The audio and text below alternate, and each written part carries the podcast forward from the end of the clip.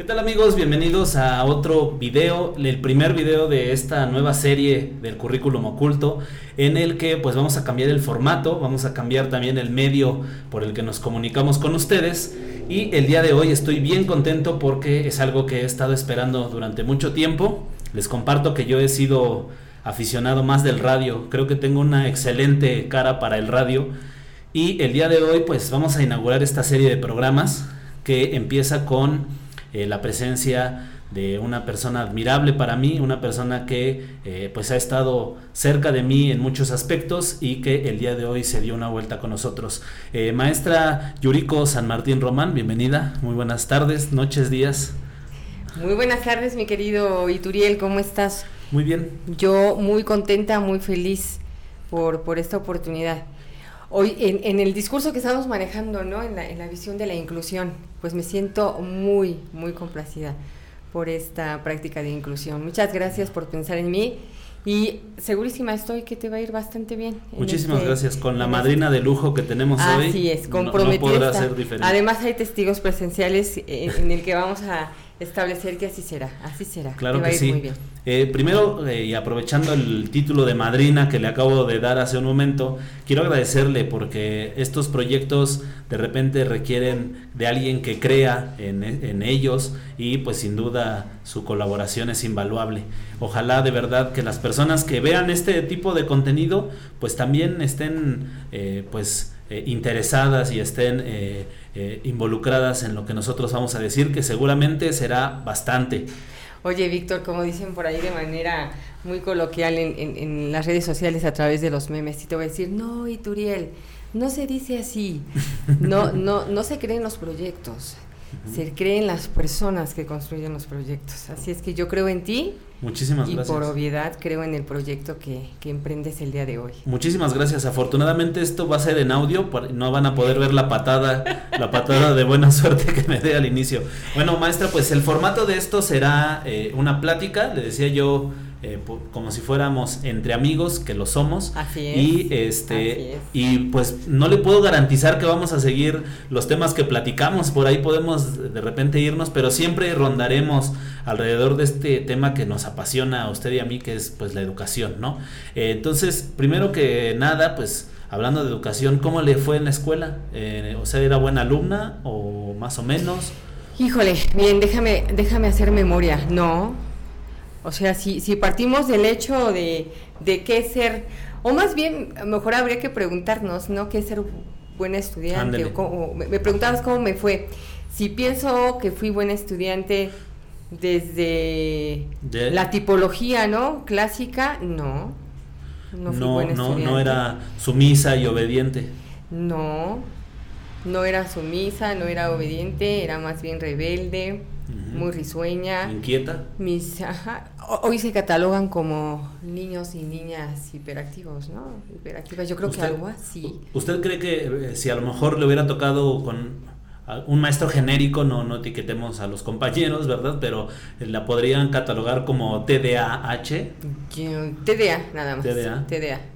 Este, sí, porque sí reaccionaba al, al regaño, ¿no? Sí. sí. Sí, Porque e, en ese tiempo, pues imagínate, tengo casi 49 años, pues e, era la mamá que encargaba a, Yuri en la escuela. Este, mi madre también fue docente y pues yo estudiaba en la escuela donde ella trabajaba. Entonces llevaba con el profe y le encargo a Yuri. Y si no, este, pues le da le da y pues el maestro me daba y cuando le daba la queja pues ya me había dado el maestro y en la casa pues me daba la mamá, ¿no? Otra repasada. Así es, otra repasada. Pero en términos generales, Víctor, yo puedo reconocer que tuve la oportunidad mm, de poder sentirme completamente satisfecha en esta visión académica cuando yo estaba en el bachillerato. Sí. Con una maestra de literatura, lamentablemente no recuerdo su nombre cuando por vez primera leyó unos poemas y un ensayo que nos dejó en ese tiempo y me puso pues MB, ¿no? De muy bien y me sentí muy motivada. ¿Recuerda qué poema era? Eh, no, no, no, pero sí, mi tema favorito en los poemas siempre va a ser el amor. El amor siempre, siempre. Romántica. mucho, bastante romántica. qué bonito. Este, siempre he escrito poemas, aunque cuando los comparto a veces no los entienden, pero Este, bastante bien, ¿no? O sea, yo me siento muy satisfecha. Por supuesto que no tengo los elementos este, propios de la literatura para construir un poema profesionalmente hablando, pero... ahora ya hay una, una corriente que le llaman la, la poesía libre, ¿no? que ya no ya no se ciñe tanto a los esquemas de, de, la métrica y la rítmica que tenía la poesía clásica. Aunque existe ese, esa línea, ese sendero este, literario, sí existen reglas, existen normas, ¿no? Como en todo, como en toda nuestra vida. Claro. Para, para poder construir Sería interesante, yo, yo no sabía esta parte de usted, me, gustaría leer algo de lo que escriba. Sería Uy, tengo muchos, pero muchos, y, y, muchos de ellos están guardados seguramente en los baúles de, a la usanza de las abuelitas. Sí, tengo muchos, muchos, muchos, muchos. a mis hijos, a mis hijos, de manera recurrente, siempre les escribo. Y, y decirte que hace muchos años allá, como cuando yo tenía 20 años. Tuve la oportunidad de hacer examen a la UNAM, en la Facultad de Filosofía y Letras. Tuve la oportunidad de cursar el, el primer semestre y, e iniciar el segundo en literatura española, en la Facultad de Filosofía en Ciudad Universitaria. Pues ya para ese tiempo yo era mamá y pues habría que mantener al pequeño. ¿Y, es una ávida lectora? ¿Hay algo que le guste leer por placer, no por, no por trabajo? Sí, Gabriel García Márquez, por ejemplo. Es su autor favorito. Autor favorito de novelas. Yo, yo, siempre yo creo que el discurso nos define, ¿no? Que el discurso nos hace ver, eh, pues, en, la riqueza del léxico de una persona, pues nos deja ver su cultura, su, su pensamiento, ¿no? Y yo siempre que he tenido la fortuna de platicar con usted, eh, eso es algo que yo he notado mucho y ahora pues me hace mucho sentido o que haya estudiado casi un año, ¿no? En, el, en la Facultad de Filosofía y Letras. Eh, en la primaria era fue de la escolta, algo por el estilo, no. la excelencia académica. No, no, justamente ya lo platicamos, no. Eh, no fui una alumna sobresaliente, pero obtenía buenas notas. Este, pudiéramos establecer que era una alumna regular, ¿no? Ya. Eh, pero sí, siempre preocupada por sacar buenas notas, porque ya sabía cómo me iba a ir, ¿no? Con el maestro y con, con, con, la mamá. ¿Tiene, ¿Tiene algún maestro de esa época o de alguna parte de su formación que, que recuerde con mucho cariño? A todos a todos e incluso aquellos eh, que pudieron dejar una marca de connotación eh, de, tristeza y de desaliento, ¿no? E incluso ellos, te voy a decir por qué, porque soy maestra igual que tú, soy docente igual que tú, y hoy nos corresponde enaltecer el, papel del maestro, ¿no? Eh, en aquellos tiempos, bueno, la visión y, y los propios enfoques en las metodologías de la enseñanza eran distintos. Y tal pareciera que era aceptable o bastante aceptable aquel maestro muy disciplinado, muy rudo, que, jalaba las orejitas y golpeaba la mano, claro. ¿no? Este, pero en primera recuerdo a uno, a uno muy, muy especial, el maestro Bolívar, ¿cómo no? El maestro Bolívar, este, excelente. Gran parte de lo que manejo en esta visión de la gramática estructural, ¿no? Este, se lo debo a él se lo debo a él. Mm, hay algo, creemos y por el nombre del canal lo deducirá, ¿no? Que el currículum oculto pues, pues habla de esas enseñanzas que no necesariamente eran las que contenían los programas, pero que nos marcaban, ¿no? Eh, en mi caso yo me acuerdo mucho de un maestro de, de, biología en, la, en el en el set 1, en el Walter Cross Buchanan del Politécnico. Ay, wow. Y ahí este, eh, me acuerdo mucho que el profe no, pues no hablaba de biología, más bien se pasaba filosofando todas las clases, ¿no? Entonces a mí me llamaba mucho la atención esa manera que él tenía de pensar y la verdad no recuerdo qué exactamente daba en sus clases, pero me acuerdo de ese sentido crítico que tenía, ese sentido cuestionador que, que sin duda me definió para la vida. ¿A usted le pasó algo así? Este, sí, no, no en la primaria, no en la secundaria, también yo eh, eh, egresé del Colegio de Bachilleres número 10, que está ahí en el Metro Aeropuerto, turno vespertino. Y sí, mi maestro, dos maestros de química, dos maestros de química, el maestro Polo y el maestro de apellido Espriella, que hoy se dedica a hacer libros de química también para el Colegio de Bachilleres. ¿verdad? Y, y, fíjate que eh, Espriella llegaba con un, ¿cómo se llaman esos este, aparatos que utilizamos en las escuelas cuando viene el sismo? Este Megáfono. megáfono. Ah, un megáfono. Llegaba con un megáfono y entraba y nos saludaba. Conocía los nombres de todos Sí. y siempre me decía, Yuriko, ya siéntate, por favor. Sí, pero si te decir una cosa, aprendí que había personas a quienes les interesabas, maestros, pero también aprendí química. Y eh, tengo 10. Tengo 10 en, 10 en mi- química. En, en segundo y tercer semestre de química. Este, el maestro Polo también, ¿no? un excelente didacta para, para enseñar química. Sí, muchos maestros que marcaron. Y ese buen resultado tenía que ver, eh, eh, quiero pensar en gran medida, con el compromiso del maestro o, o más con, la, con el diseño didáctico, ahora tal vez lo podríamos cuestionar. Yo creo que sí, tiene, influye en muchas situaciones, Víctor, tú y yo lo sabemos. Una de ellas es el contexto familiar en el que creces, Claro. ¿no? Eh, el mismo deseo de saber por qué eres maestro, ¿no? ¿Por qué estás dando clase? Y, y la otra, hablabas del currículum oculto, justo así se llama tu canal, ¿no? Sí. Y, y Paulo, eh, Henry Giroux, por ejemplo, es uno de los que habla del currículum oculto. Y más allá del currículum oculto está el currículum liberador. ¿Cómo liberas al otro? ¿no? ¿Cómo lo haces libre? En pensamiento, en palabra, ¿cómo lo haces libre? ¿Y cómo lo haces libre dentro de, dentro de un entorno en el que pareciera que trata de homogenizarlo, ya que eh, son lecciones eh, únicas para todos, entonces ¿cómo lo haces libre en ese Y es contexto? que el problema no es el currículum institucionalizado. Eso lo sabemos, que es Sí. parte de una visión política educativa, sino el currículum liberador. Lo que observas más allá de forma horizontal, vertical y transversal de ese currículum institucionalizado, ¿no? ¿Qué vamos a enseñar a los niños, a Para- los estudiantes? Para llegar a ese currículum eh, liberador se necesita que el, el docente se libere, Claro. que, el, que el docente también rompa eh, el, el, eh, rompa la pared del aula ¿no? Y la ventana del aula y deje entrar ese, ese aire de libertad Claro. que pudiera, pudiera ser eh, pues poco controlable tal vez para quien eh, busca dentro de la docencia la autoridad. Así es. Fíjate, yo te decía de Henry Giroux porque, bueno, él, él- él trabaja en la visión de la escuela de Frankfurt, ¿no? Con la teoría crítica. Sí, Pero en América Latina tenemos, pues, un ejemplo extraordinario, Paulo Freire, ¿no? claro. Y él tenía una premisa fundamental en toda su teoría liberadora de la educación. Y tú lo sabes también bastante bien. Dice que hay dos tipos de entes, o dos tipos de sujetos, o dos tipos de seres humanos. Los que están en el mundo y los que están con el mundo Tú y yo y todos los docentes y todas las personas que seguramente siguen tu canal tienen esa visión crítica porque son o somos personas que estamos con el mundo, aquellos que queremos transformar la realidad que socialmente nos daña, ¿no? Claro. ¿Y qué hacía Paulo Freire aparte de alfabetizar? ¿Qué hacía Vygotsky aparte de enseñar? El construir sociedad. ¿Qué hacían? Claro. Motivaban. ¿Sale? Y decía que la persona más importante, Vygotsky, por ejemplo, decía que la persona más importante pa- pa- para favorecer el aprendizaje era un mediador.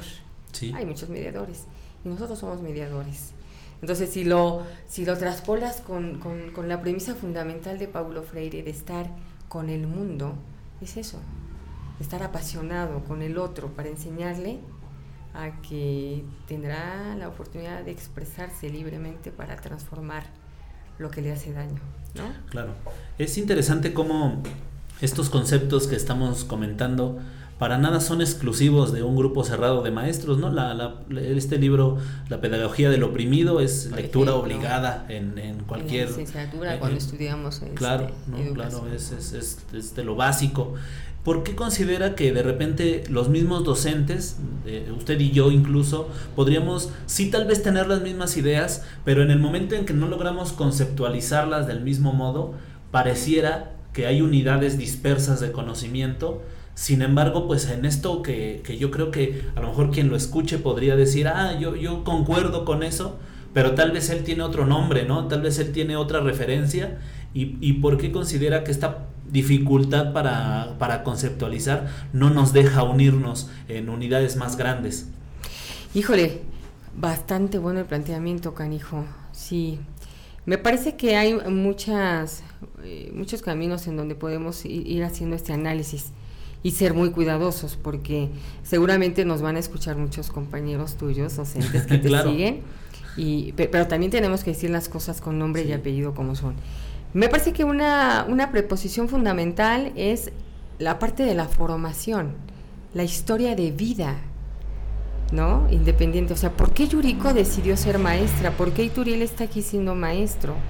Y me parece que tiene que ver con la particular forma en que, en que te enseñan, te educan, te informan desde casa. ¿no? Claro. Si en casa te permiten opinar, si en casa hay un proceso de diálogo, eh, decíamos hace rato, ¿no? De entrar, de entrar al aire, decíamos, bueno, pues es que también es darle oportunidad a los hijos de apoderarse de lo que quieren, de empoderarse además. Y, posteriormente a esta, a esta parte de, la formación de, de, la vida individual, pues entonces ahí se van creando tus sueños, tus proyectos, lo que quieres hacer. Entonces yo no quería ser maestra, pero fui mamá muy joven. Y entonces yo le decía a mi mamá, yo quiero ser licenciada en literatura. Y me decía, sí, Yuriko, pero cuando tu hijo tenga hambre y tu hijo llore, no le vas a dar un trozo de libro para, para que se alimente. ¡Wow! Entonces imagínate, esos mediadores ahora llamados padres, claro. cómo también te forjan y te dicen, es cierto. Y entonces mi madre me decía, te doy la oportunidad de ser maestra. Quiero que te vayas a, la, a la, Universidad Pedagógica Nacional, mi, uh, uh. alma mater, por supuesto. y, y, aquí estoy, ¿no? Entonces, ¿qué, qué dije? Tengo una oportunidad de, de, de, ser importante en la vida de mi hijo, así es que voy con todo. Y así fue. Y, Como gordita en tobogán, dicen por ahí. ¿Y en el camino encontró la vocación? Eh, mi madre es maestra, era maestra, mi abuelo era maestro, maestro creado en la vida porque no tuvo estudios. Él, estudió en la, en la Academia de San Carlos, él era dibujante y era un dibujante muy bueno. Las hermanas de mi mamá, todas fueron, las dos fueron maestras. Entonces teníamos como esa visión.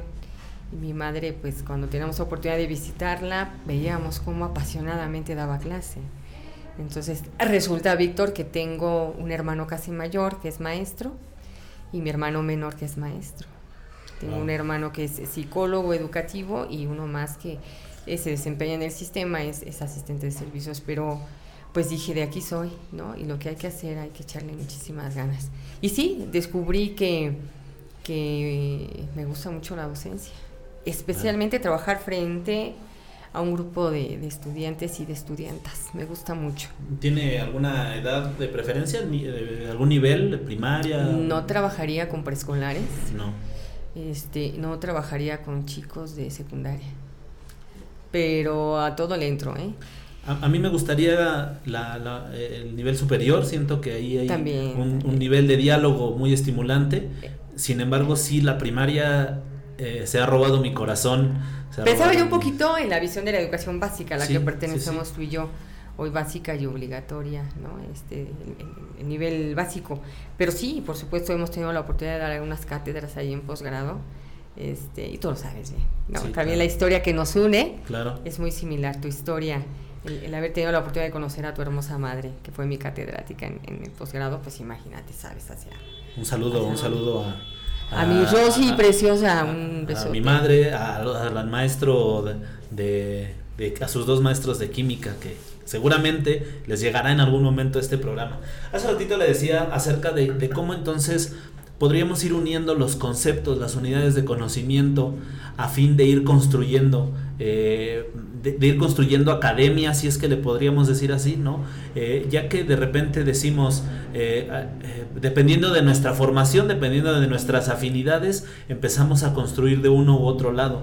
Pero ¿cómo podríamos, cómo podría unir un maestro que tal vez está más orientado en la pedagogía eh, tradicional, a lo mejor otro maestro que está en la, en la, en la moderna, en el constructivismo, en el, que, en el que pareciera que están en dicotomías opuestas, sin embargo, ya en la práctica, ya en lo que sucede en las aulas, todo eso se va uniendo, ¿no? Y pareciera que se van entrelazando eh, y, y para nada son contrarias. En todo caso, podríamos decir que se complementan.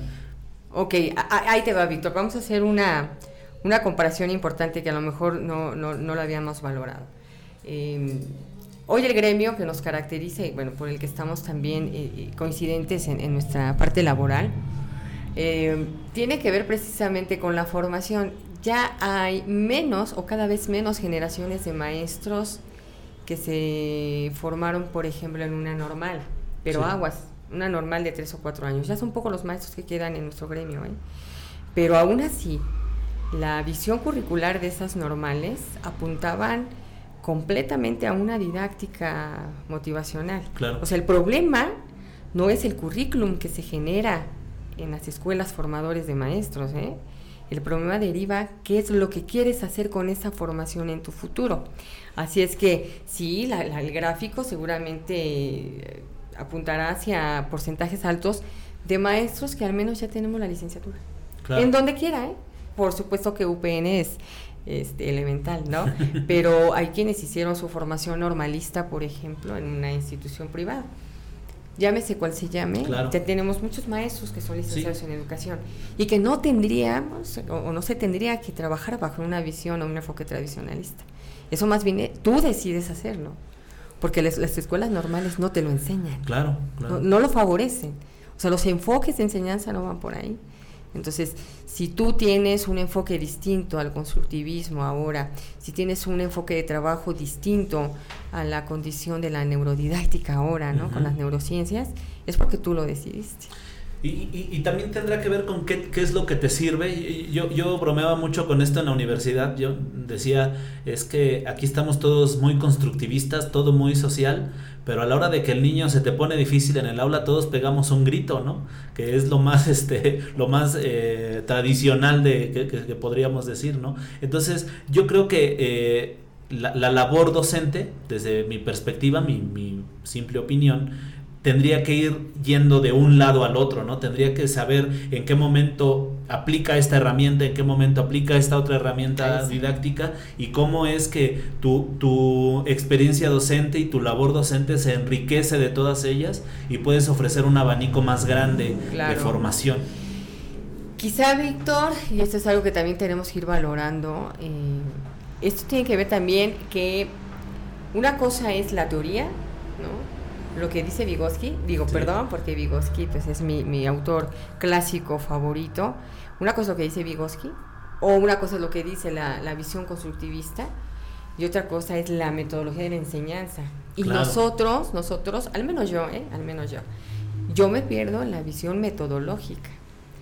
Hablamos de la mediación del aprendizaje a través del lenguaje, decía Vygotsky, ¿no? Ajá, ¿y, ¿y, cómo lo opero? O sea, ¿cómo llevo esta parte teórica a la, a la práctica? ¿No? Y entonces sí nos hace falta tener una lectura mucho más profunda en la metodología de la enseñanza, en la metodología, ¿no? Independientemente a que Yuriko es eh, una niña kinestésica este, y además tiene condiciones familiares difíciles. Te voy a decir por qué. El enfoque constructivista, una palabra que es clave y que atraviesa todo el sendero de la enseñanza es la motivación. Pero nosotros como docentes pensamos que la motivación tiene que ser o, se deriva más bien de una situación de, de forma extrínseca, ¿no? Sacaste buena calificación, te doy un Yo te motivo. ¿no? La motivación va mucho más allá. La motivación tiene que ver con un contexto de autorregulación. ¿Qué entendemos como autorregulación? Ese proceso de poder reflexionar qué es lo que queremos ¿no? Claro. Entonces, y, sí. y, entonces pareciera que incluso la motivación intrínseca la tenemos que provocar desde el exterior. Pues sí. Lo cual, lo cual parecería, o bueno, a, mis, a mí de poco entender parecería un absurdo, ¿no? Decir que algo que tiene que venir de adentro, yo lo tengo que poner desde afuera. Así es. ¿no?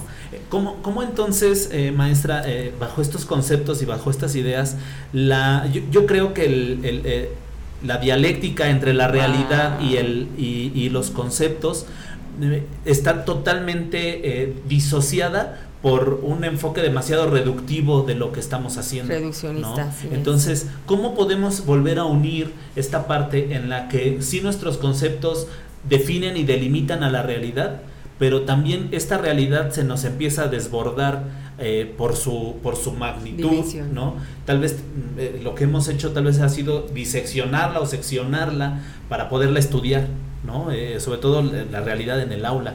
Pero entonces, ¿cómo podemos hacer, cómo puede hacer un maestro limitado como yo para que esta, esta dialéctica le funcione dentro del aula? Porque pareciera entonces que, el, tener una teoría es un traje que te pones y ese traje lo tienes que llevar y tienes que cumplir con ese estereotipo, ¿no? Y, y, entonces, ¿cómo podemos hacerle, maestra, desde su perspectiva? Muy buena pregunta, yo te la, te la cambio quizá por otra. Primero, tendríamos que preguntar, ¿qué tenemos que hacer para estar conscientes de lo que hacemos? Cierto. En el aula, ¿no? O sea, ¿cómo Yuriko puede darse cuenta que lo que está haciendo de manera cotidiana en el aula, de manera presencial antes, hoy a través de la educación a distancia, realmente le está sirviendo a los alumnos para favorecer el aprendizaje. Yo te decía hace rato de un proceso de autorregulación. aunque el concepto pueda entenderse como propio, ¿no? La, auto, para mí, este, necesitamos mediadores, necesitamos agentes externos, entes externos que nos permitan reconocer qué es lo que estamos haciendo. Entonces, la primera pregunta es, ¿cómo vamos a hacerle para que Yuriko pueda reconocer que lo que está haciendo en el aula es productivo para sí mismo, porque le provoca felicidad, claro. pero también para los, los, pequeños, en este caso nuestros estudiantes que están... ¿Cómo? ¿No? O sea, ¿tú cómo te acercarías a, un compañero y, bueno, en, otras ocasiones que tengo oportunidad de platicar así, siempre me dicen, ¿por qué siempre dice mucho Yuriko? ¿No? Es que siempre Yuriko, en, una participación que tuve para nuestra organización sindical, nos decía, es que la maestra Yuri siempre dice Yuriko, Yuriko. Sí, porque yo, yo no puedo hacerme responsable de lo que piensa Ituriel. Para que yo pueda crear un proceso de autorregulación, tengo que aprender a ser responsable de lo que soy, de lo que pienso y hasta dónde me quiero conducir. Yo creo que eso sería una de las, de las primeras acciones que tendríamos que hacer. Tendríamos que partir entonces de la autoevaluación, de, de, tomar nuestra acción, reflexionarla en los términos externos que podrían llamarse indicadores, que podrían llamarse este, teorías, podrían llamarse lo que como uno le quiera poner. Y entonces a partir de ahí empezarle a dar norte a esta, a esta actividad, ¿no? Y, y, y yo sí, a mí sí me gustaría si usted eh, que, me ayudara a construir tal vez esto, que esto no tiene que ser igual para todos, no tiene que, eh, no tiene el maestro que nos escuche, ojalá en, en, en Oaxaca, que trabaja en una escuela rural, no tiene por qué ser, no tiene por qué ser igual que la de la del el maestro de una escuela urbana, eh, como nosotros trabajamos aquí en, en, el, en el municipio de Nezahualcóyotl. Sus realidades, sus contextos son tan distantes que no sé si esa misma pedagogía, si esa misma idea pedagógica les aplica igual.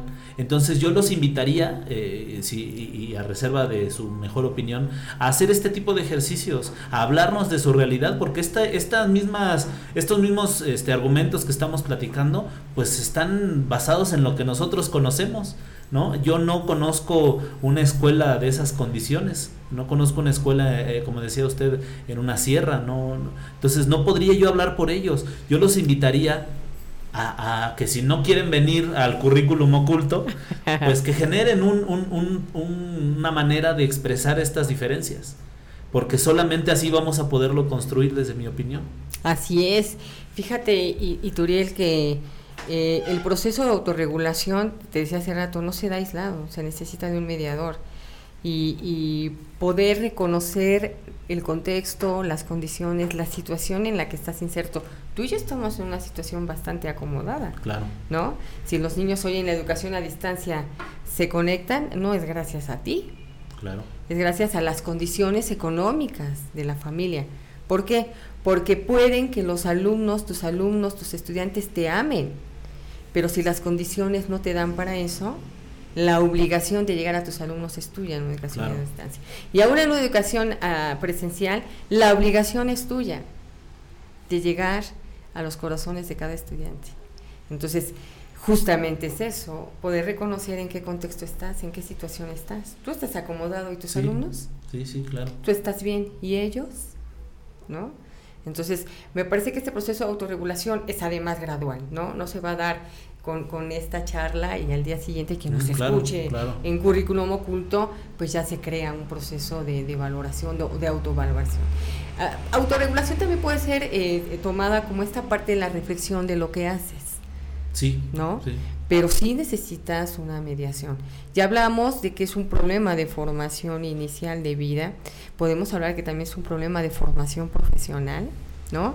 Pero ahora nosotros estamos en una entidad llamada escuela, ¿no? Y tú y yo lo sabemos, conocemos los consejos técnicos escolares. ¿Qué tanto Ituriel puede favorecer en un consejo técnico escolar si se dimensiona en la justa, este, en el justo propósito de un consejo? Pues las redes de colaboración. Claro. Entonces, ¿cómo puedes hacer para ayudar al otro? No a decirle que está mal, ¿eh? Claro, claro. Yo, siempre tenemos, perdón, perdón, Víctor, siempre tienes que ser muy, muy cuidadosos. La práctica de todos los docentes tiene que ser asumida bajo el criterio del respeto, siempre, el compromiso, la afinidad, venimos del origen. Y, hay que fomentar eh, estos dos, que, que, estos dos palabras, estos dos conceptos que le traía yo justo como otro tema de, de, plática, que es acerca del discurso y del debate profesional. No, no, no, no que caigamos en la crítica a la persona, pero sí eh, en, el, en el debate en el que podemos disentir, usted puede tener unas ideas, puedo yo tener otras. Afortunadamente, gracias a la vida, como dijeran los trovadores, pues eh, tenemos muchos en común, pero si no fueran así, también se valdría que nos sentáramos y que dijéramos yo pienso esto y yo creo esto y a partir de esta apertura y esta autorregulación podamos ir construyendo entre, entre, la, entre su postura y la mía una que nos sintetice a los dos. Me voy a robar por ahí esa idea, ¿no? De la, de la, la síntesis, la, la, tesis, la, antítesis y la, síntesis, ¿no? Entonces, ¿por, qué no podemos lanzar esta, esta, esta parte en la que los docentes, no solo mexicanos, cualquier docente pueda decir algo, pueda decir lo que opina y a partir del diálogo y a partir del debate sano, por eso le puse ahí profesional, pues entonces podamos construir la, eh, eh, una verdadera práctica pedagógica, ¿no? el debate, el debate en sí mismo este pues es completamente académico que se desvirtúe con algunos políticos por ahí pues ya es otra cosa pero claro. pero sí eh, la entidad en la que estás tú estás en una escuela este tienes compañeros tienes este un directivo y me parece que Dice Carol M. Tomlinson, quien habla de la educación inclusiva, dice, es que todos los maestros lo hacen bien. Claro. Pero hay quienes lo hacen mucho mejor. Entonces, esos quienes lo hacen mucho mejor, y me regreso a la teoría vigosquiana, son los mediadores, los que van a ayudar al otro en una, en una condición de observación, de diálogo. Si no hay eso, si no hay cómo comprobar lo que estás haciendo en el aula, y no en un sentido peyorativo, ni en un sentido punitivo o, de prejuicio, sino de poder decir, este es el tópico que vas a, que, es susceptible al aprendizaje, que es susceptible al aprendizaje. Pero ¿cómo?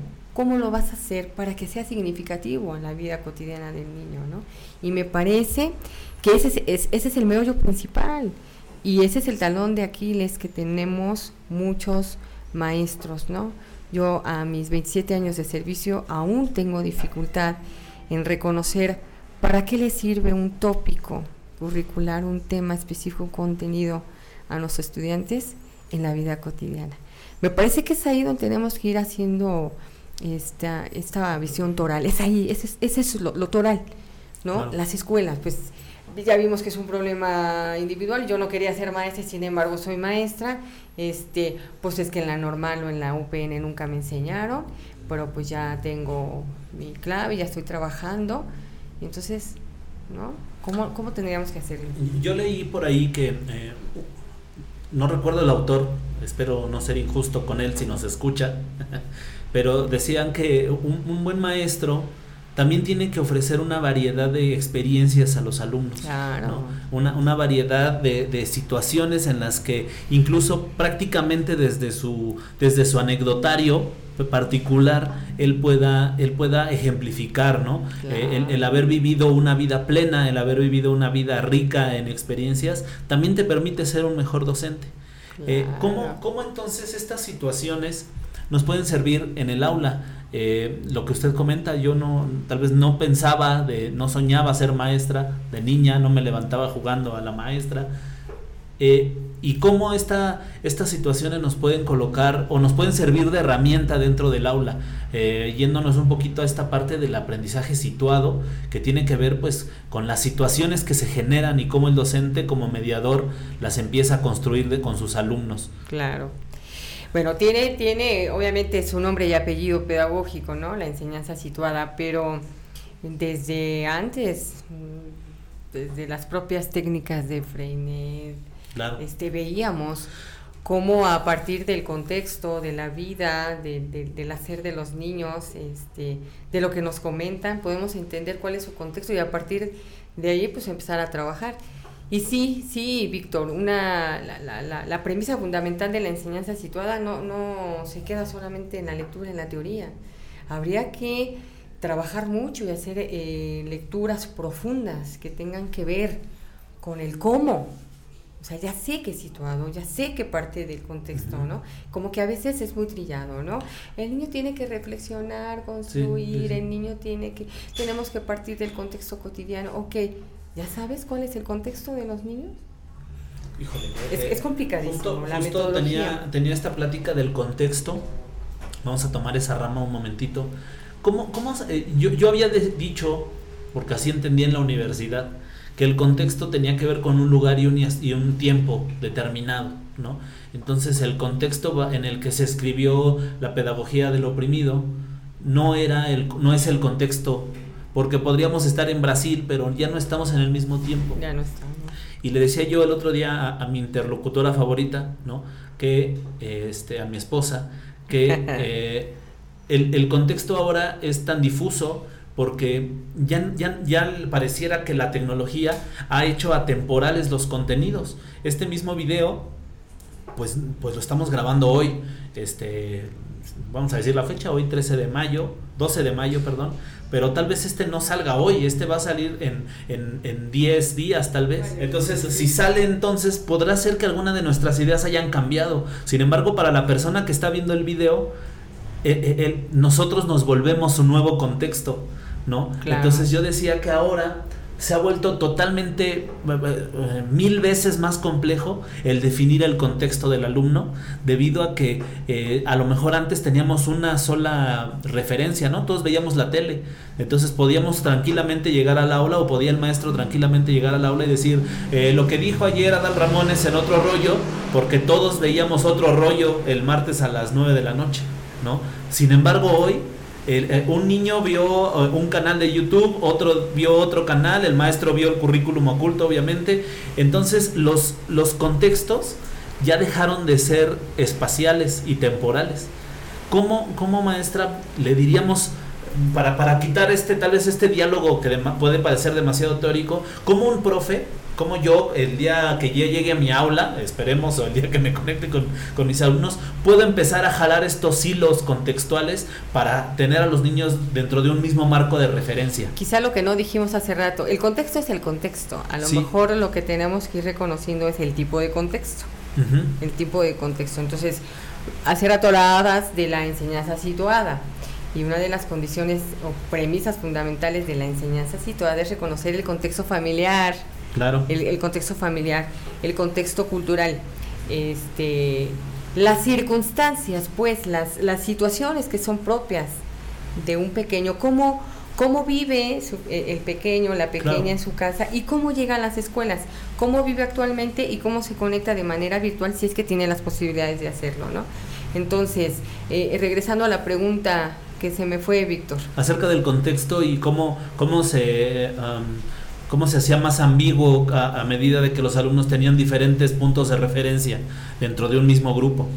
Pero yo creo que hoy siguen, sí siguen eh, siendo puntos de referencia, ¿no? A lo mejor lo que varía es la situación, ¿no? De la comunicación y, que vamos caminando y vamos transitando por eso. ¿Será que entonces el docente también tendría que, enterarse, por lo menos? Tal, tal, vez no te puedes hacer fan de los polinesios si es que los niños los ven, pero, pero tendrías por lo menos que conocer que, saber qué, de qué se trata. Acercarte, ¿no? Acercarte al y para, para eso la, la, propia enseñanza situada te, te, da muchas estrategias, ¿no? Claro.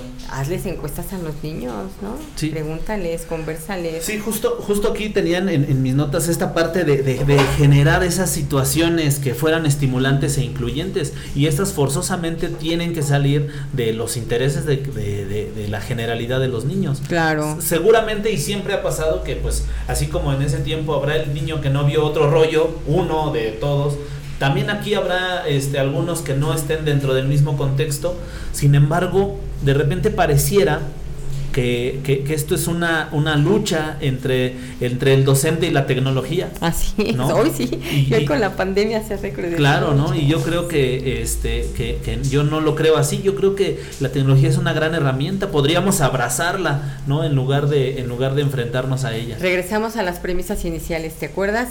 Ituriel es un docente nativo de la tecnología.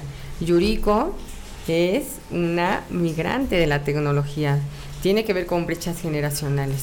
Y aquí el problema no es que Yuriko tenga 48 y, y Turiel luego me dices cuántos, sino eh, el proceso de autorregulación. ¿Qué tanto en, en una condición en la que te encuentras tienes que ir avanzando, te quedas y si te quedas vas para atrás, ¿no?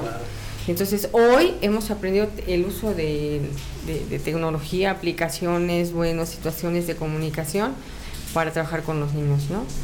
Derivado de la pandemia. Pero ojalá y después de esto, que pido mucho a Dios que muy pronto estemos de regreso en nuestras escuelas porque también es necesario, este, pues no nos perdamos en la línea, ¿no? Claro. Si fuimos capaces, Víctor, de aprender, porque todos, difícilmente vas a encontrar, difícilmente, sí los hay, este, yo te presumo mi zona, ¿no? En mi zona todos mis maestros conectadísimos. ¿eh? Estamos eh, en el permanente estudio de ciertas aplicaciones. Tú mismo nos ayudaste ahí con, con un curso hermoso y maravilloso, ¿no? Para trabajar Classroom, el, el famoso G Suite. Y, y bueno, el, la idea es que si lo hicimos en la visión de la tecnología, ojalá porque, porque es algo que también tienes que valorar. Si, si está Ituriel conectado en Zoom o en Meet, o en TNC, este, eso es padre. Pero híjole, Ituriel sigue trabajando con una visión, ¿cómo dijiste? Conste que te hago responsable de lo que en un esquema tradicional, decías, en una visión tradicional de la enseñanza. Sí, pues sí, a través de, Zoom o Teams, ¿no? O Teams, pero, pero sigues en una visión. Ojalá es eso, ojalá podamos cambiar eso, perdón. O sea, si logramos entrar en la tecnología, podemos entrar al mundo también de la metodología de la enseñanza. No le hemos dado la relevancia eh, correspondiente. No hemos aprendido a enseñar. Eso es nuestra nuestra principal y, para nada es exclusivo de los maestros no eh, esto de tenernos que actualizar tener que ir con los tiempos pues eh, hay, hay carreras que tienen que, que incluso revalidar sus sus títulos cada cierto tiempo, ¿no? Para, para asegurarse que esa persona está certificaciones, ¿no? hacer certificaciones. Eh, y esto puede no ser muy popular, obviamente, entre, entre a lo mejor un sector de, de, lo, del gremio. Sin embargo, yo sí creo que es necesario, sí creo que es necesario, no desde el punto de vista, usted lo dijo hace ratito, punitivo, simplemente desde el punto de vista profesional. Formativo. Desde el punto de vista en el que, en el que tú como persona, pues también te levantes un día queriendo aprender un poquito más. ¿no? Queremos enseñar, eh, eh, esto que decían, enseña, enseñar a aprender, pero nosotros dejamos de aprender hace mucho. Así es. Entonces, ¿cómo, cómo eh, de repente nos conviene hacernos de experiencias y ponernos en situaciones complicadas? le, comparto, yo en un momento me agarró este, esta idea de, de, ok, yo le estoy diciendo a mis alumnos que aprendan, pero yo me he mantenido en un solo lugar y no he querido aprender nada nuevo. Entonces, para salirme un poco de eso, me fui a aprender a cortar el pelo. Y la verdad es que soy un desastre. Pero, pero, pero me, volví más empático en el saber cómo yo los estaba poniendo ante situaciones tal vez complicadas, complejas, como era el, el, mío, el estar agarrando ahí la maquinita y que la, la, la, maestra me decía, pues es que ahí está, mira, así es de fácil. Y lo mismo hacía yo, un poco, ¿no? Lo mismo hacía yo, miren, así es de fácil, ya hice yo, les llené el pizarrón de, de operaciones, así de fácil, ¿no? Entonces, entonces esa, esta parte... Qué bello, qué mm, bello ejemplo, ¿eh? Claro, esta parte no, no, tiene que ver con no tiene que ver con irte otra vez a la maestría o al doctorado, que no es no estorba y es muy bueno, eh, pero sí tiene que ver con una actitud, con un mindset eh, de, de, estar en aprendizaje. una reprogramación, una programación permanente, constante. Este, decías de que te fuiste a, hacer algunos a cortar el cabello. cursos ahí.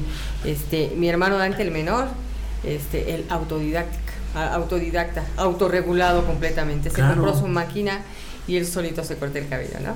Este, digo, lo decía porque me, llamaba la atención.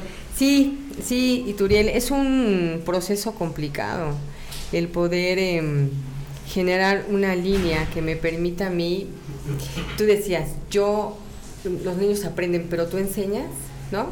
Porque hay, un libro, ¿no? Este, tú enseñas, pero los niños aprenden. Claro. Entonces, Sí, tú te pones ahí eh, y le das la tarea al niño. ¿Y qué aprende? se siente?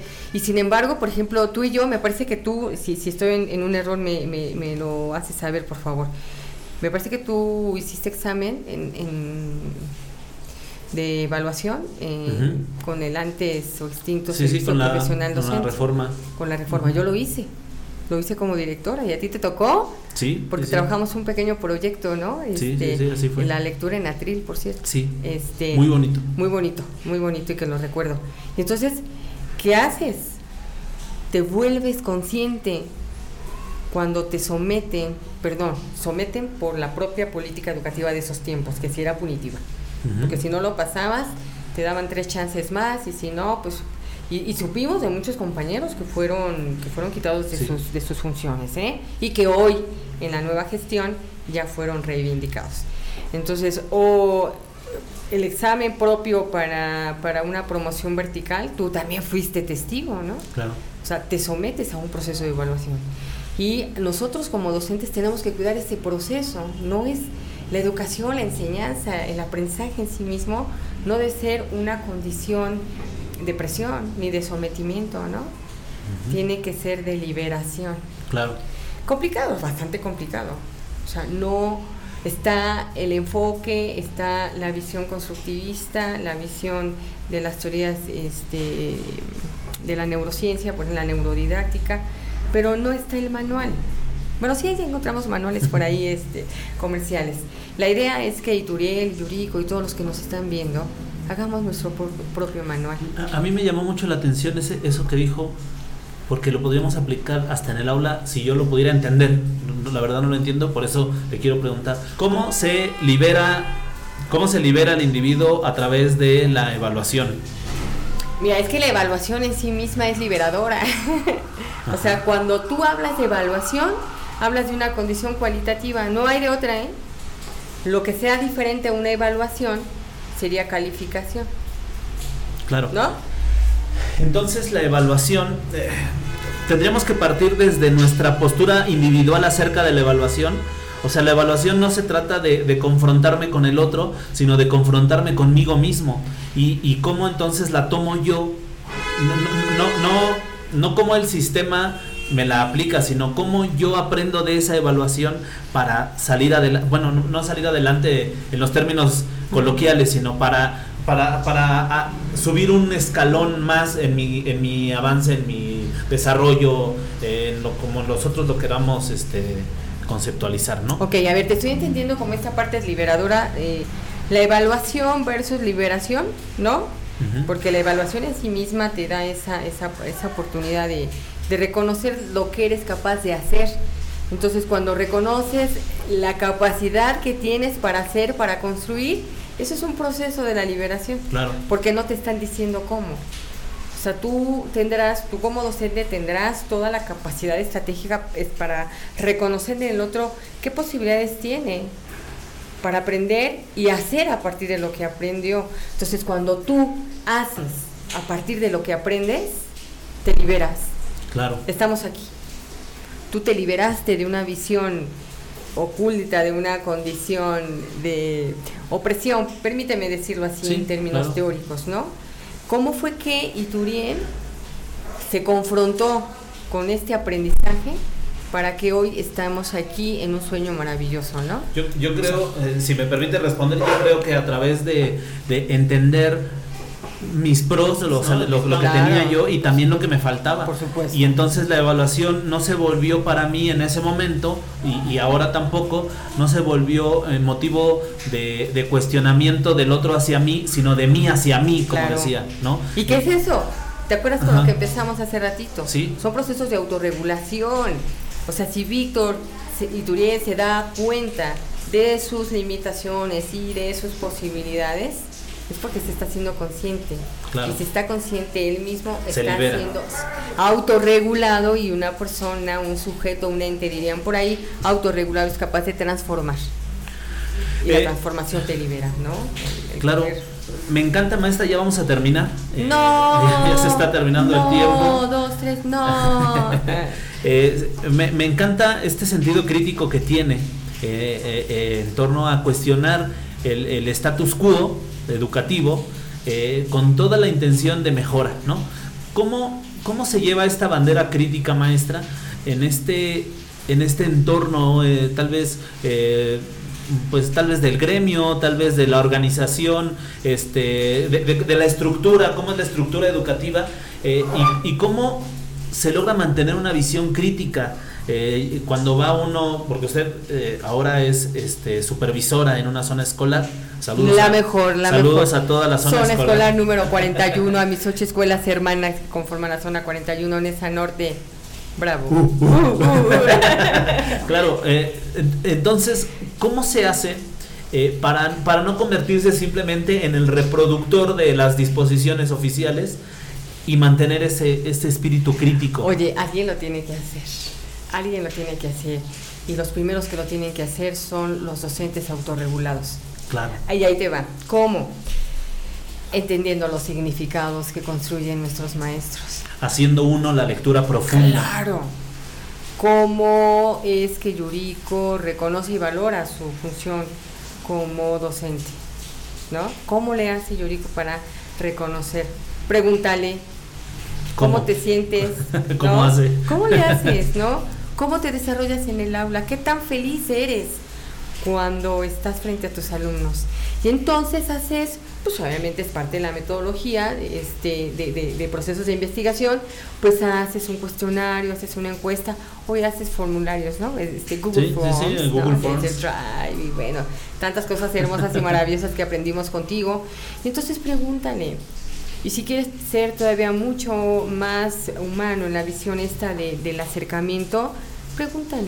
¿no? Haz un programa para claro, Así, pregúntale, así pregúntale.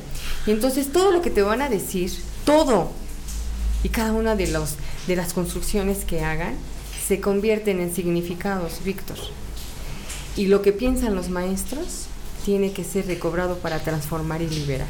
Claro, yo creo, eh, espero, espero secundar esta idea con esto, complementarlo un poco, que justo en el momento en el que nosotros empecemos a generar ese diálogo docente, pero no nada más en el registro del video del, o del audio, que empecemos a escribirlo, que empecemos a, a, diseñar estas nuevas, este, estas nuevas corrientes de pensamiento pedagógico, eh, en, tal vez en, en, en conjunto, ¿no?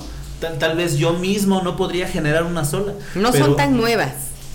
Claro, no son tan nuevas que tendrán, y que tendrán raíces en los clásicos. Claro, ¿no? claro. Pero tal vez yo no la pueda generar, no voy a inventar el hilo negro, pero si, pero si nos juntamos y platicamos, seguramente de esta plática ya estamos rescatando o estamos lanzando unas pequeñas, este, unas pequeñas piedritas, ¿no? Que irán haciendo eco, que irán haciendo, este, ondas en el agua, ¿no? Para empezar a generar un diálogo profesional. Pues, pues ya está, ya está, con la pregunta inicial, ¿no? ¿Cómo hacerle?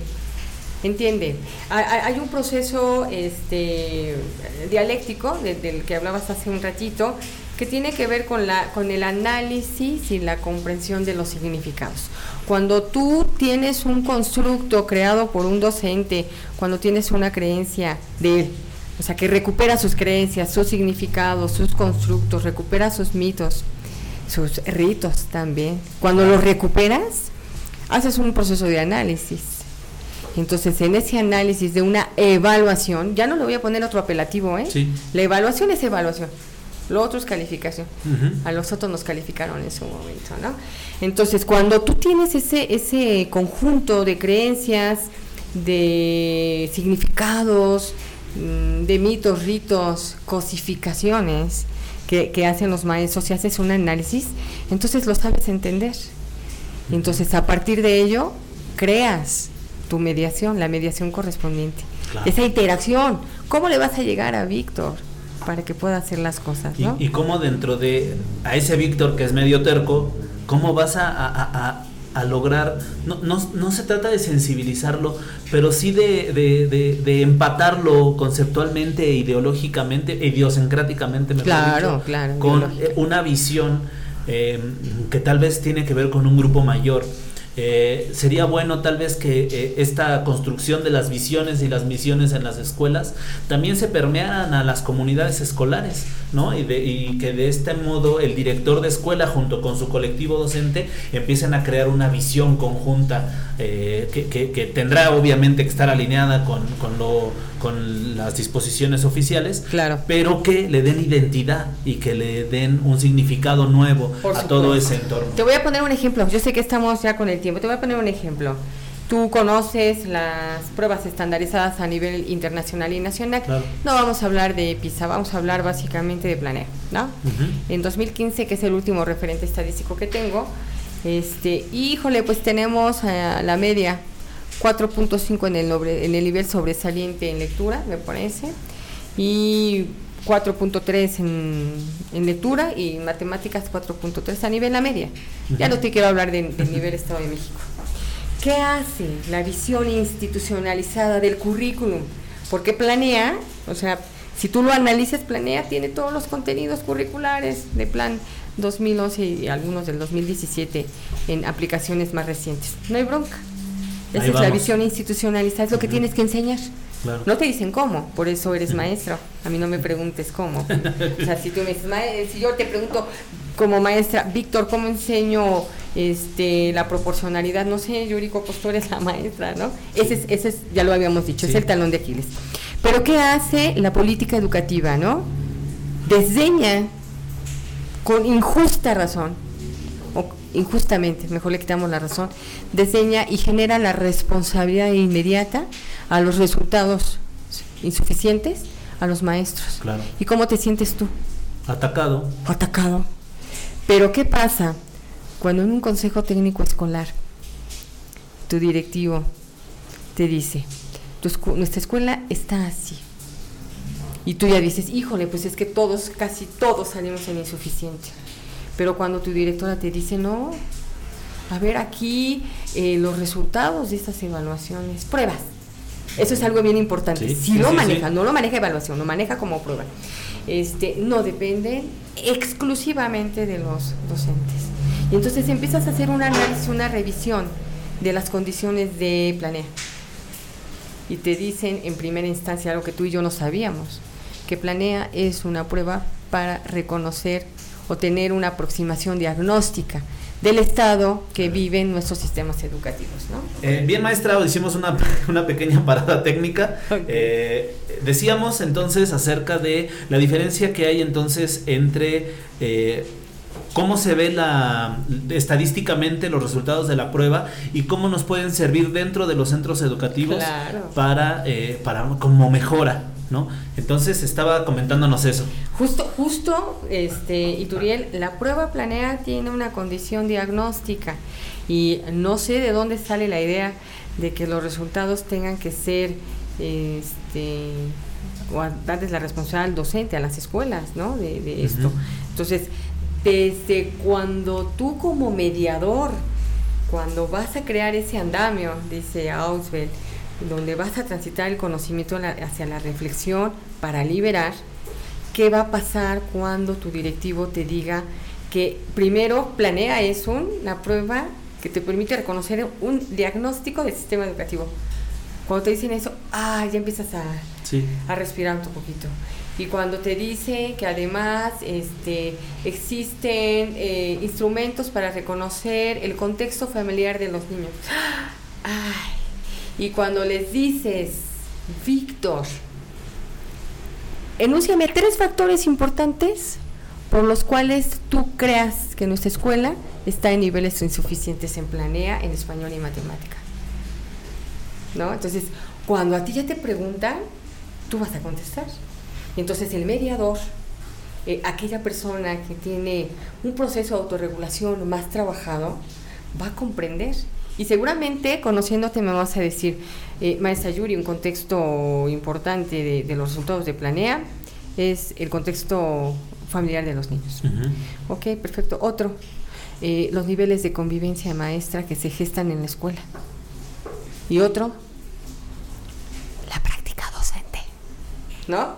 O sea, generalmente no lo decimos, no lo decimos con voz fuerte, no soy capaz de reconocer, yo, Yuriko, tengo problemas en mi formación. Y al tenerlos, pues obviamente mi práctica docente no es la que pudiera generar procesos de aprendizaje, ¿no? Entonces, difícilmente, difícilmente los maestros decimos yo, difícilmente. Yo, yo, yo, yo quiero decir algo que ojalá le resulte liberador a alguien. Tampoco tiene que ser. O sea, no, no, no tendríamos que ir por la vida con la bandera de que todo lo que estamos haciendo está perfecto. Por supuesto que podemos mejorar, por supuesto que en algún punto mi labor docente de Víctor y Turiel Arroyo Salazar puede ser mejor y, y, ahora con, la dinámica eh, eh, que tenemos esa distancia y también en el aula, he mantenido un discurso, no sé si siempre llevado a la práctica, pero un discurso que siempre orienta eh, la crítica y la reflexión a la mejora. Claro. Entonces, el decir yo también me equivoco, o el decir yo me equivoco y me equivoco bastante, bueno, pues eso es una, una manera de comenzar, una manera de comenzar a construir, ¿no? Eh, si en cambio, de repente, sobre todo en nuestro gremio, que estamos dotados de una cierta autoridad, nos encanta justificar nuestros errores, ¿no? Y, eh, justo hoy pasaba con, una compañera que está en, en, plena formación, le mando un saludo a Pau, que tuvo dificultades con la actividad que planteó. Y entonces una parte de, de su de, ya de la interacción seguramente por los nervios ella se disculpaba demasiado y le decía yo no no no te tienes por qué disculpar no pasa nada o sea si si en algún momento sucede un error acepta ese error pero con la condición no con la condición conmigo ni con los niños con la condición tuya propia de que en la siguiente no te va a pasar y ahí es donde vas a encontrar la mejora ahí es donde vas a encontrar cómo vas a ir definiendo, vas a ir puliendo las aristas de tu práctica hasta que llegues a un punto en el que, en el que puedas decir lo estoy haciendo bien y aún así tendrás que buscar algo que mejorar, algo donde, donde siempre mantenerte aprendiendo. Wow, Víctor, entonces mira, qué, qué mejor que estás poniendo un ejemplo operativo. Este, tú y yo lo sabemos, la didáctica. Esto que estás haciendo con la maestra en formación, Pavo, es justamente un proceso de mediación y estás utilizando como escenario, como andamio, el lenguaje, claro. pero el lenguaje de motivación, un lenguaje mesurado, un lenguaje, un lenguaje profesional. Eso es lo que decía mucho Vygotsky, ¿no? Cuando, cuando enseñaba a los niños rusos era la motivación. Él lo decía en ruso, más o menos. Sí, claro, por supuesto, ¿no? Este, pero, pero en español y en nuestro español mexicano es eso, eso que acabas de decirlo de manera tan mesurada, ¿no? Este, Pao al final va a entender que en nuestra dinámica propia de la enseñanza también existen muletillas. Yo te lo dije hace rato, perdón, si me equivoco me lo dices. Sí. ¿No? ¿Y se hubiera enojado si le hubiera dicho? Por supuesto que no. Pero son procesos de autorregulación. Yuriko no, no nació autorregulada, tú tampoco. No. Digo, no soy muy asidua de la teoría piagetana, pero hay otras teorías hoy que ya superan. Pero es eso, nacemos así. Y nacemos, además, sí, sí, nacemos eh, facilitados para autorregularnos. Eso sí. Claro. Eso sí. ¿Y cómo nos autorregulamos? Cuando tenemos mediadores expertos. Yo, yo, yo, tal vez podría decirle, maestra, ya para ir cerrando esta pequeña emisión, eh, que tenemos que salir a vivir, tenemos que salir a vivir la pedagogía, vivir la educación, eh, chocar con la pared, equivocarnos y, y, empezar a, encontrar esos caminitos que sí nos sirven, esos caminitos profesionales que nos van a, a llevar a un resultado eh, que estamos esperando. No sé si para las pruebas, no sé si para, para el entorno económico, social y mundial, pero sí para un entorno en el que nuestros niños puedan formarse en un entorno de paz y de felicidad. Así es, mi querido doctor. Mira, la, la visión política, el, el, el, Fondo Monetario Internacional, el Banco Mundial, los que gobiernan, las vacunas, los dueños de las farmacéuticas de las vacunas, etcétera, sí, los controlan. Es la hegemonía. Pero por eso, en ese currículum liberador del que hablábamos en un inicio, en un inicio, ¿qué tenemos que hacer? Sí, ahí está. Los aprendizajes esperados son muy claros, los temas, los contenidos organizados en viñetas, ahí está. Pero ¿qué voy a hacer con ello? ¿Cómo voy a hacer para que eso pueda serle útil a mi estudiante? Claro, y cómo, y cómo dentro de, de, todo eso, dentro de ese entramado, eh, apenas hicieron, eh, platicando con una persona, un canadiense, me, dijo esta analogía, no sé si usted la conozca, pero se me hizo muy interesante en esto. De repente dice él, uno pone eh, el tiempo, nuestro día decía él que es como un bowl donde tenemos que llenarlo con piedras, ¿no? Entonces si tú te traes un tabique grandote, pues lo pones y llenaste la mayor parte, pero aún así quedan espacios que no alcanza a llenar y no puedes traer otro del mismo tamaño porque ya no cabe, entonces tienes que traer otros más pequeñitos y aún así quedan espacios y tienes que, hasta que llegas a traer arena muy finita, ¿no? Ah, exacto. Entonces, ¿cómo dentro de ese entramado que podríamos decir las piedras grandes, caben nuestras ideas y caben nuestra manera de ver el mundo? Y cómo aún así dentro de, dentro de ese, ese, ese currículum oficial cabe, eh, no es spot, cabe el currículum oculto, ¿no? Claro. Como, yo puedo y lo hacemos todo el tiempo, sembramos ideas, sembramos la ideología y nosotros sembramos la idiosincrasia.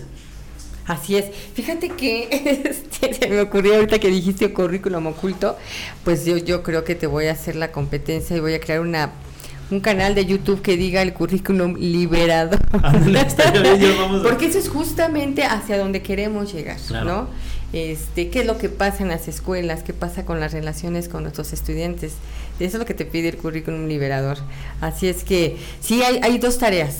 El, el papel que tiene Víctor Ituriel como docente este, como mediador, ya, ya te descubrí que eres mediador, ya lo sabía desde hace mucho. Ahorita porque estamos grabando. Son dos tareas fundamentales, este, Víctor, y estoy segura que quienes nos escuchan, este, habrá quienes obviamente nos den un like y, habrá quienes no lo hagan, nos den un dislike, pero sí, tenemos que trabajar por la autorregulación como docente en mi práctica directa con los estudiantes y de forma adicional, ¿cómo lo voy a hacer? En el contexto de mi colectivo de trabajo con mis compañeros, ¿no? Claro. Con un, lenguaje mesurado, respetuoso, siempre comprometido, reconociendo las posibilidades del otro, reconociendo más las posibilidades del otro. Cuando tú encuentras las posibilidades del otro, imagínate. Y explotando. Tus hijos se vuelven exitosos. Bueno, maestra Yuri, yo le agradezco mucho y para no eh, entrar en personaje a través de voltear a ver para allá y hacer eh, esta grosería de, de, no ver al invitado, eh, pues yo quiero invitar a usted y a todos, ¿no? A que vengan a este, a este pequeño espacio. nos tenemos que ajustar, que agendar, como lo hicimos a lo largo de esta semana, y también a los que no opinen como nosotros a, venir y decir lo que piensan. Eh, eh, la idea de este, de este programa, de este, de este espacio, es que podamos platicar. Eh, por ahí dice un, quiero decirle colega porque él también hace podcast mucho muy exitosos que en este entorno en un entorno tan polarizado el diálogo es una manera de, de resistencia no entonces pues no, no tienen que pensar como yo no tienen que pensar como la maestra Yuri. Tienen que pensar y dejémoslo ahí y si y si no les gusta si en los comentarios ahí nos ponen que no sabemos ni de lo que hablamos o que o que estamos mal en lugar de ponerles eh, algún comentario ofensivo, los voy a invitar a que vengan y que nos platiquen también sus ideas. Claro. ¿No? Sería interesante hacer ejercicio, ese ejercicio. Sí. El, siguiente paso de un diálogo es la, la conversación liberada, ¿no? Claro. Este, responsable, la comunicación responsable, ¿no? Así es que, pues yo muy contenta, muy feliz, muy complacida en primera instancia por haber sido la, la, la pionera, la, la, la que te dio este, bueno, más bien tú me diste la oportunidad de estar aquí, yo me siento muy complacida, una hermosa consideración de tu parte, una deferencia de todo un caballero que además eres. Muchísimas gracias. Y pues aquí estamos, mi querido Víctor. muchísimas este, gracias. Ahorita que decías de, de, del contenedor, ¿no? Y que tenemos que aprender a llenar todo. Yo tengo una frase, no es mía, no es mía, es de Miriam, una compañera del amado Nervo. Hermosa mi niña, en, en, en una estrategia hermosa que denominamos desde la zona conversatorio. Este, cuando ella nos hablaba y, nos, porque yo le preguntaba y ella me contestaba, entonces me decía, no, maestra, en esta educación a distancia, con el confinamiento derivado de la pandemia, aquí no nos queda de otra más que voltear la molleja. ¿No? Entonces, esta este, analogía y metáfora tan hermosa que hacías, pues yo te lo digo en, un, en una este, expresión muy coloquial. Hay que voltear la molleja, hay que hacer todo lo posible para, para aprender a, a ser personas conscientes y realmente liberadas. ¿No? no, pues yo creo que es la mejor manera de, de cerrar esto. Eh, le agradezco mucho, maestra Julia. Espero le haya gustado la experiencia. Me encantó, mi hijo. Sabes que te quiero mucho. está usted preinvitada y preconsiderada para las veces que usted quiera venir. No, las, eh, las mismas que tú me, me convoques. Sería, Aquí estaremos. Sería padre. Y pensando en un rollo también de carácter socioemocional, ¿no? Claro, también, Yo creo, maestra, que, por supuesto nos hicieron falta muchísimas cosas, ¿no? Que podríamos abordar desde muchos ángulos, pero que eso le va a dar lugar a otras personas, a traer nuevas ideas, a traer otras cosas. Por ahí traemos maestros que se dedican al arte dentro de la educación, maestros de, de idiomas, maestros hasta de deportes que van a traer a compartirnos algunas cosas y que ojalá este, pues usted y las personas que nos estén escuchando sigan al pendiente de estos programas. Pues, Muchísimas gracias. Éxito para tu currículum oculto. Muchísimas gracias. Cuídense Yo mucho. te auguro éxito. Te muchas, muchas gracias, maestra. Cuídense mucho, pórtense mal y nos vemos la semana que viene. Así dice. Bye.